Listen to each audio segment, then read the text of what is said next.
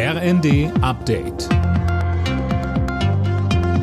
Stündlich neu. Auf den Punkt informiert. Ich bin Anna Löwer. Der Streit der Ampel um den Haushalt 2024 ist vom Tisch. Nach tagelangen Gesprächen haben sich die Spitzen der Bundesregierung geeinigt. So soll im kommenden Jahr die Schuldenbremse wieder eingehalten werden.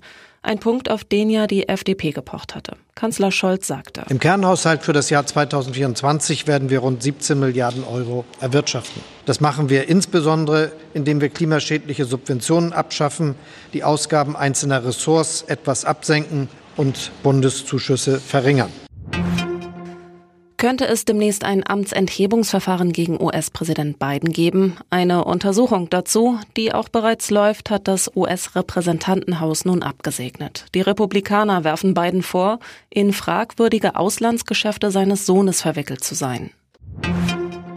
Die Umweltorganisation BUND sieht in den Ergebnissen der Weltklimakonferenz eine verpasste Chance für Klimagerechtigkeit. Im Abschlusstext werden die Länder zwar dazu aufgerufen, fossilen Energien den Rücken zu kehren, von einem verbindlichen Ausstieg ist aber nicht die Rede.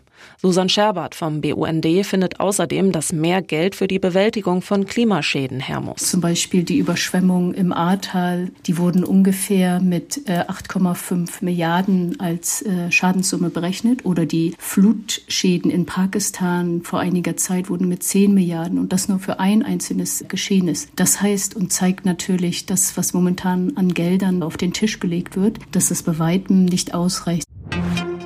In der Fußball Champions League hat RB Leipzig mit 2 zu 1 gegen die Young Boys Bern gewonnen. RB war bereits vor der Partie sicher im Achtelfinale. Außerdem spielte Borussia Dortmund mit 1 zu 1 gegen Paris Saint-Germain und geht damit als Gruppensieger ins Achtelfinale. Alle Nachrichten auf rnd.de